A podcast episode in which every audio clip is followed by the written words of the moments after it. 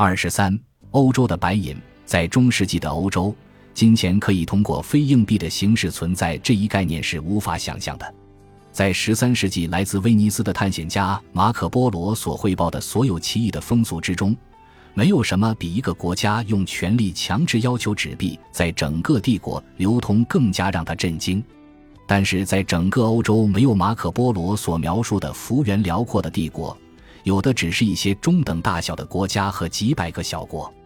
而几乎所有欧洲国家只对降低货币成色的做法很熟悉。当十四世纪的阶级危机。气候危机和流行病危机最终致命地削弱了封建秩序时，欧洲的货币体系变得越来越糟。使用钱币的人之间的互信很少，因为双方不确定他们收到的硬币是否掺假。白银和黄金则是可以防范硬币掺杂和降低不信任的重要手段。但是在一三百五十年后，欧洲的矿区遭受水灾，流通的货币量收缩了二十三甚至更多。本来人们之间的互信就已经所剩无几，白银的流通量却进一步减少。欧洲的商人急切地需要可靠的货币，不仅需要来自土地的金属，还要有将金属转化成货币的网络渠道。然后，货币被授权以保障流通，满足欧洲商人开拓边疆的需求。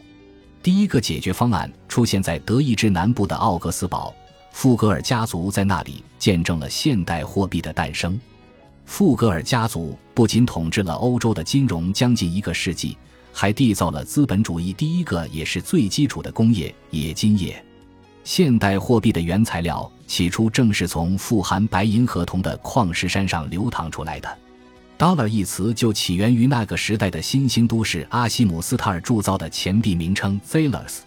因四百五十年后，白银短缺问题开始缓解，在那一年。欧洲的银矿没有一个产量超过一万马克，但是到了一千四百五十八年，八个银矿每年产量都超过五万马克。欧洲的白银还有占比较少的非洲黄金，为始于十五世纪末期的商品交易的不寻常增长奠定了重要的物质基础。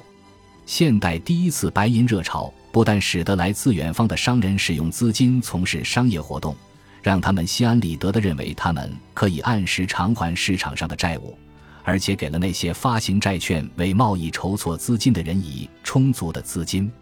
在这样的情形下，货币市场中的商业信贷可以按照相对低的利率得到发放，从而吸引了商业交易，并引发了根据中欧矿业活动而进行的商业活动的重组。这次的白银热潮不仅仅催生了货币。还催生了第一批现代工人阶级，导致了满目疮痍的地貌，还激起了现代第一次工人和农民叛乱，即1525年的德意志农民战争。当时在中欧有十万工人从事采矿和冶金业，还有不计其数的人从事附属行业，导致环境危害迅速蔓延，并具有毁灭性。现代第一位地质学家格奥尔格乌斯阿格里克拉评论道。因为需要数不尽的树木用作木料、制作机器、融化金属，所以森林遭到砍伐。当树木被采伐以后，很多可以当做美味食物的鸟兽随之灭绝。清洗矿石的水污染了溪流，鱼类也因此灭绝或迁离。白银、铜和铁一起吞噬了森林，危及农民的生计。从之前的章节我们可以看出，在16世纪之前。林地是最常见的地貌，用杰克维斯托比的话说，这些林地就是穷人的大衣，对他们的生存至关重要。